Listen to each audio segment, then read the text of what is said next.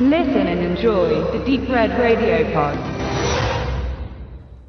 Sylvester Stallone und das Gefängnis. Das ist tatsächlich etwas, das man auch mal für sich näher betrachten kann, denn tatsächlich hat Sylvester Stallone vergleichsweise viele Gefängnisfilme gemacht. Ich möchte an dieser Stelle drei nennen und werde bewusst zwei weglassen. Äh, da fangen wir an mit Flucht oder Sieg 1981 von John Huston, in, wo er in einem Kriegsgefangenenlager ist. Dann hätten wir Lock Up 1989 und Escape Plan 2013. Und worüber wir aber nicht äh, sprechen, sind die bislang beiden Sequels zu Escape Plan. Das ist, äh, ja, das lassen wir mal so weg. Ziemlich viel für einen Schauspieler fand ich dann, ist mir irgendwann mal aufgefallen, dass er sich dieser Thematik immer wieder widmet, ob gewollt oder ungewollt. Ähm, und jetzt soll es prinzipiell aber um Lock-up gehen. Äh, ab, abgeschlossen oder abschließen. Das passt ja ganz gut im Gefängnis. Wir sehen einen Stallone, der in, in leichten Haftzuständen sich momentan befindet. Das heißt, er ist auf Knasturlaub, also er ist raus aus dem Knast, besucht äh, sein, seine Wohnung, sein, seine Wohnstätte, seine Freundin und geht dann wieder rein. Äh, er ist per Du mit den Gefängniswärtern, Handshaking und äh, Witzchen machen. Er hat noch ein halbes Jahr abzusitzen. Äh, und dann kommt aber eines Nachts eine Entführung und oft ganz offiziell mit Papieren wird er auf einmal von ziemlich grimmigen Uniformierten abgeholt, des Nachts äh, geprügelt und kommt dann in ein anderes Gefängnis, in ein Hochsicherheitsgefängnis und wird dort seinem neuen Herrn vorgestellt, dem Gefängnisdirektor. Und die beiden kennen sich. Denn Stallone wäre eigentlich schon längst raus, also Frank heißt er, äh, wie sein Bruder im Original.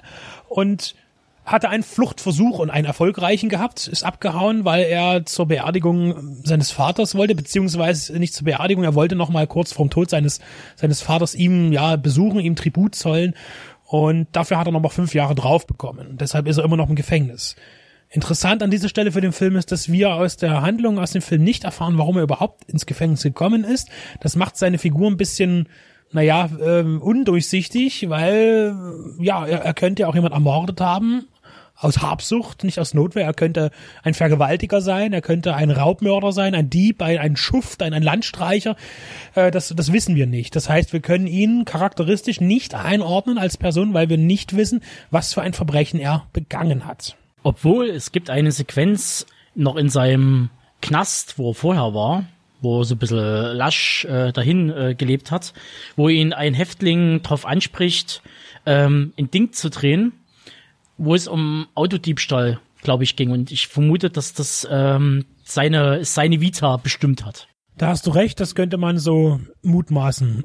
Und jetzt geht es darum, dass der aktuelle Gefängnisdirektor aus Rache, weil er nämlich früher in den Gefängnis, das er vorher betreute, eben geflohen ist. Und dadurch hat er einen schlechten Ruf bekommen und hat ganz fiese Dreckslöcher, wie er sagt, äh, beher also hier verwalten müssen. Und jetzt will er sich rächen an ihm und ihm das, die Haft so, so schwer wie möglich machen und schreckt davor Grausamkeiten an ihm und aber auch an, an Mithäftlingen, denen er sich freundschaftlich nähert, nicht zurück. Äh, und geht so weit, dass es wirklich, ähm, ja, auch es wird auch gefoltert und ähnliches. Also es kommt auch nichts nach draußen. Es ist wie so ein wirklich wie so eine Festung, wie wie wie ein Schloss. Ja und äh, versucht ihn immer mehr zu provozieren, damit er noch mal irgendwas macht, dass er flieht oder irgendjemanden umbringt im Knast, dass er dann für lebenslange Zeit dort unter seiner Fuchtel quasi hinvegetieren muss. Das zur Handlung. Natürlich ist Stallone auch im Charakterfach tätig gewesen noch zu seiner Rocky-Zeit, was ringsrum für Filme entstanden sind, Science Fist oder auch äh, Hell's Kitchen. Ähm, natürlich war das dann, waren das auch schon gewissermaßen auch körperliche Filme, aber eher zurückgestellt. Er hat doch mehr den Charakter spielen müssen in solchen Filmen und äh, das war natürlich dann nach Rambo und immer mehr Actionproduktion etwas, das in, in, nach hinten gerückt war. Und hier sehen wir jetzt einen Film, der wieder versucht, fast ohne Action auszukommen mit Sylvester Stallone Ende der 80er Jahre. Und äh, man muss aber dazu sagen, es handelt sich hier nicht um einen möglichst authentischen Gefängnisfilm, wie man es vielleicht jetzt von Brubaker kennt oder Midnight Express, die ja auch auf wahren Begebenheiten beruhen oder The Shawshank Redemption, der ist jetzt auch nicht besonders äh, äh realitätsnah, aber oder ge der Gefangene von Alcatraz oder sowas. Es geht hier tatsächlich eher darum, auch Stallone zu zeigen, als als Mann, als als kräftiges Wesen, als Mensch, der der kämpfen muss gegen gegen Gegner innerhalb und das auch sehr maskulin kämpfen muss. Und ihm gegenüber stellt man dann vielleicht auch, um das Ganze aufzuwerten, um denen diese Wirkung zu geben, einen, einen Darsteller, der mehr mit dem Charakterfach zu tun hat. Donald Sutherland tritt dort auf. Und äh, wie ist deine Meinung, Tobe, wenn er jetzt, wenn du ihn jetzt siehst, man, erwartet vielleicht als als als Kinozuschauer damals, okay, wir haben hier Donald Sutherland. Ähm, wie tritt er denn aber auf in dem Film? Wird er der der Rolle des desjenigen gerecht, der den Film aufwerten soll, schauspielerisch? Man muss dazu sagen, dass Donald Sutherland zu dem Zeitpunkt 89 rum auch schon auf dem absteigenden Ast war und auch nicht mal die großen, dicken, fetten Rollen gekriegt hat. Ähm, der ist eigentlich ein Charakterschauspieler. Und hier ist er aber wie fast alles, ähm, nicht bloß, dass hier extreme Knastklischees bedient werden, der übelsten Sorte und Testosteron geschwängert. Er ist auch eine, eine Karikatur seine Motivation ist äh, wenig nachvollziehbar, ist völlig drüber, äh, bloß weil mal jemand äh, aus seinem Knast geflohen ist und die Statistik verhauen hat, will er den jetzt ein Leben lang foltern. Also das ist ähm, völlig drüber und äh, was mich aber letztendlich auch dazu führt, wie wir es auch schon mal im Vorabgespräch schon hatten, äh, dass ja ein Haufen Leute hier dran beteiligt waren an dem Film. Große Namen, Oscar-Preisträger zum Teil dabei. Und trotzdem ist der Film wie er ist. Und das ist halt schon ein bisschen seltsam. Also wir fangen da mal bei, beim Regisseur an, John Flynn, Deadly Revenge haben wir zum Beispiel, Born to Kill, Die Schläger von Brooklyn, Der Mann mit der Stahlkralle, dann die Musik von Bill Conti, der hat die Rocky-Filme vertont. Der ist ja generell mit Stallone sehr eng verbunden, genau. außerhalb der Rocky-Reihe als, als Komponist. Dann FX, den ich ja immer noch nach wie vor sehr mag, äh, Im Rausch der Tiefe und Karate Kid, da kennt man seine Melodien her. Und da ist ja auch wieder die Verbindung zu Rocky durch den Regisseur John G. Evelson dann im Prinzip. Produzenten, zum Beispiel Charles Gordon, äh, stirbt langsam eins und zwei, Waterworld, gleich gefolgt von Jeb Stewart, der hier äh, stirbt langsam und wieder 48 Stunden auf der Flucht mit einem Drehbuch versorgt hat. Oder halt äh, Kameramann Donald L. Foran, der Purple Rain, Midnight Run und Ace Ventura äh, abgelichtet hat. Und trotzdem kam dann eben sowas zusammen wie 24 Millionen Budget, 22 Millionen eingespielt und für eine goldene Himbeere nominiert. Das mit den Himbeeren, das kann man jetzt mal so da, da hinstellen. Wichtig ist hier zu sagen, dass natürlich ähm, eine, eine gute Crew und auch ein anständiges Budget keinen Kinohit garantiert. Ähm, das ist immer so, man kann einen Film, der nicht erfolgreich im Kino ist, ähm, kann, äh, wäre er ein halbes Jahr vorher gekommen oder ein halbes Jahr später ganz anders das Publikum erreichen können. Ähm, da hilft auch nicht viel Werbung oder den Film richtig oder falsch zu bewerben. Ich nenne immer gerne das Beispiel von äh, Arnold Schwarzenegger, Last Action Hero, ein Film, der, der wo alles auf genau auf Erfolge drin war, alles war richtig. Ähm, es, es musste einfach passen. Der Film war schweineteuer, eine riesen, eine der größten Werbekampagnen bis dahin im Filmgeschäft in der Zeit aufgeblasen. Schwarzenegger war nach Terminator 2 der der Actionstar der USA mit Stallone zusammen und der Film ist unfassbar gefloppt im Kino. Den wollte einfach keiner sehen. Warum? Das weiß man eben nie genau. Also das ist immer ein Ding, warum ein Flop wird. Ein Film, äh, ein, ein, ein guter Film kann ein Flop sein, genauso wie ein ganz, ganz schlechter Film eben ein großer Erfolg sein kann. Also das ist immer, hängt ja nicht daran fest. Aber es ist trotzdem äh, zu sehen, finde ich, dass eben viele talentierte Hände und auch die schon länger in dem Geschäft sind, daran beteiligt sind. Der Film ist gut abgefilmt. Der Film ist gut beleuchtet, gerade in den vielen dunklen Szenen, äh, die man in dem Film hat. Ähm, sei es die nächtliche Entführung, aber auch zum Beispiel diese ganze Anfangsfolter, wo er, in, jetzt kommen wir gleich nochmal über zum Realismus der ganzen Geschichte, wo er in die Entlausungskammer muss am Anfang und dort muss man sich halt reinstellen, es ist wie eine Gaskammer und dann wird dort dieses äh, ja, Anti-Läusemittel reingepumpt und dann der Spruch so, sie halten jetzt mal 30 Minuten, äh, Entschuldigung, 30 Sekunden die Luft an und wenn sie das nicht schaffen, ja, dann haben sie halt Pech gehabt. Dann, wenn sie ihn einatmen, dann können sie schwere Lungenschäden davon tragen. Ich glaube, so etwas das ist nicht unbedingt äh, Standardprozedur in einem Gefängnis. Egal. Nichts für Asthmatiker. Ja, das sowieso nicht. Also, wo man hier auch wieder seine Stärke zeigen will, dass er es halt 50 Sekunden schafft, die Luft anzuhalten. Äh, und da macht sich der Direktor ja auch ein Spiel draus. So. Ähm, das ist halt äh, auch da fern der Realität und das wollte man da auch nicht abbilden. Genauso wie mit dieser Autoreparaturszene. Die bauen sich dann da so einen alten Mustang auf in der Gefängniswerkstatt und haben da, das ist so den hier klein oder haben die was, das, das können die machen. Da haben die einen Lichtblick, da haben die unterhalten, das ist toll, die können zeigen, dass die was drauf haben. Und dann bauen halt diesen von, von einer absoluten ausgebrannten Rotzkarre, restaurieren die das Auto in einem geschätzten Wert von 100.000 Dollar oder was weiß ich was. Mit ultra fetten Lack. Äh, mit allem vom Feinsten und man fragt sich erstens, wo kommt jetzt die Kohle her dafür, wo kommen die Teile her? Und wie könnt ihr das unbemerkt so einfach machen äh, unter den Augen der doch sehr harten äh, Wächter dort? Und äh, aber diese Szene hat man definitiv gebraucht, um den Film äh, dann vielleicht doch noch den Rocky-Moment zu geben, denn da kommt dann eben dieses äh, die, diese dieser dieser Pop-Rock-Song typisch für die Zeit und dann eben diese Trainingssequenz, die eben in dem Film nicht existiert, weil es kein Sportfilm ist, dann baut man eben ein Auto zusammen und zeigt auch wie viel Spaß das macht. Das ist so dieser Lichtblick im Gefängnis, wo doch alle sehr viele Jahre dort noch bleiben müssen. Er jetzt nicht prinzipiell, aber andere. Da kommen wir zum Beispiel zu Tom Sizemore, der hier eine seiner ersten größeren Rollen hat.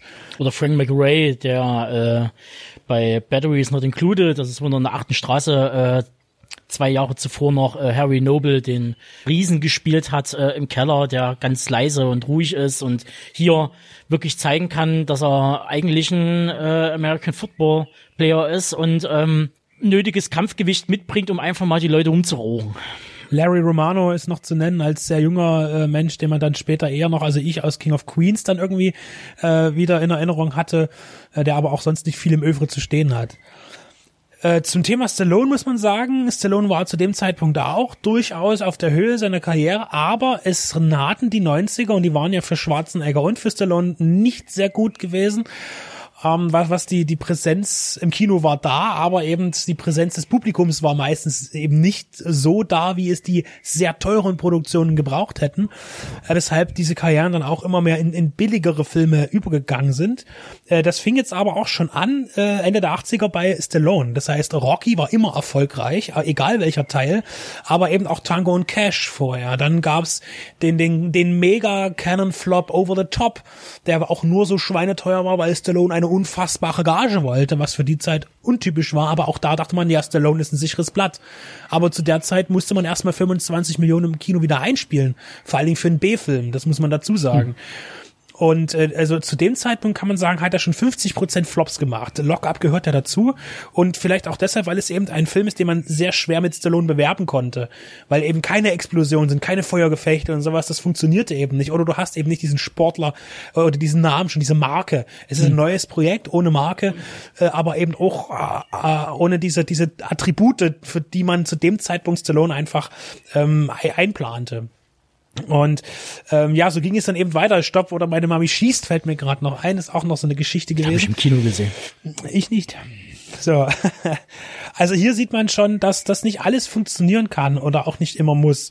Und ich finde auch, dass, wenn man sich jetzt unter Menschen, die sich mit die Filme mögen, mit über Stallone unterhält, wird niemand zuerst Lock-up sagen.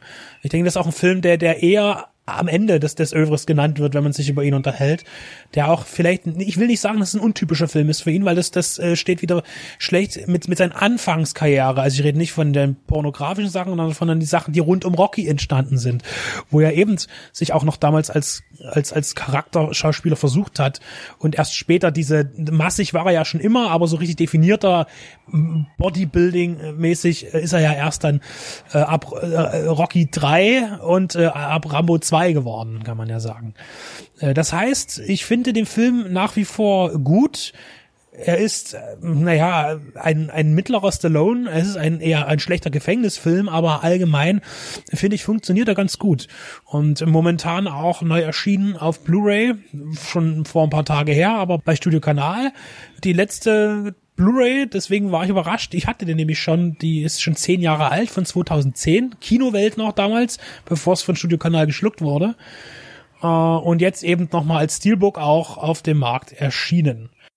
Auf jeden Fall zählt er eben noch zu der guten Ära von Stallone, also nicht von der spät 90er Version. Ähm, hier kann man eben noch mal einen gut handgemachten und äh, technisch anspruchsvollen Film sehen, der aber inhaltlich natürlich übers Ziel hinausschießt, äh, triggert immer die Momente, äh, wenn es darum geht, äh, wir tun diesen Menschen jetzt was Schlimmes an. Es gibt so diese prägnante Szene, wo, wo man ihm ins Ohr flüstert, hier pass mal auf, ich habe morgen, morgen komme ich aus dem Knast raus. Das ist eine dieser Folter, die, die er erleiden muss äh, und dann gehe ich zu einer Freundin und die vergewaltige ich und töte ich. Und natürlich ist man da aufgebracht und das sind diese Momente, wo man, wo das Drehbuch ganz genau äh, sagt, oh jetzt, jetzt bringen wir die Leute in Aufruhr und das Ja. funktioniert auch noch. Und Diese das mit Momente dem funktionieren. Schlafentzug. Genau. Äh, die auch wirklich nie bloß kurz angedeutet, die geht wirklich mal so drei, vier Minuten und hört einfach auch nicht auf, wo du sagst so, ui. Das ist so eine Stasi-Foltermethode, Oder dass da äh, ein wird, ja. Wärter, mit dem er langsam connected, ihm auf einmal die ganzen Briefe seiner Frau, ähm, ich habe dir was unter das Kopfkissen gepackt, die irgendwie über Laufe der Monate kamen, auf einmal hat und äh, daran fast verzweifelt. Interessant ist nämlich genau da auch, dass er dort eben, ich will nicht das Wort versuchen sagen, ich bin kein Darsteller, ich will das jetzt der Schauspieler, ich will das jetzt nicht werten, er ja schon auch diese, äh, auf einmal von diesem harten Typen der gebrochene Mann ist, ja, der dann auch alles so zu sich hamstert, die, die, die Briefe schnell in sein, in, in sein T-Shirt steckt, damit das niemand sehen kann, damit es ihm keiner klauen kann. Also er hat dort schon versucht, facettenreich zu spielen. Das ist ihm nicht gelungen, finde ich, weil das zu abgehackt wirkt und deshalb hat er auch natürlich die Nominierung mal wieder für die Goldene Himbeere bekommen, die er, glaube ich, für jeden Film bekommen Ja, hat. aber man merkt ja, dass dann in dem Zeitraum von, von 89 oder, oder Mitte der 80er oder Ende der 80er Jahre bis äh, Mitte der 90er Jahre gab es ja fast schon einen, Paradigmenwechsel, was die, die Filme angeht und der kompletten Ausrichtung weg von dem Muskel- und äh, Körperkino hin zu dem, wir wollen die Leute wieder ins Kino holen, um Krips wieder anzustrengen. Und dann kam eben sowas wie Shawshank Redemption oder da kam halt eben sowas wie äh, Schweigender Lämmer oder ähm, also Filme, die halt ein anderes Publikum ansprechen sollten und halt Millionen gemacht haben. Also das, äh, ähm, da wurde nie gefragt nach großen Actionstreifen. Also ein anderes neu, äh, ein anderes neues New Hollywood vielleicht, so der Versuch. genau. Also jedenfalls, also von mir aus, guckt euch bitte Lock Up an. Ich finde es eben einer der guten Stallones, der besseren eben, wie gesagt, aber nicht in der Oberliga. Dennoch sehenswert und auf jeden Fall, wenn man sowas hat wie ich, ein, ein Stallone-Regal, dann passt er dort unbedingt rein.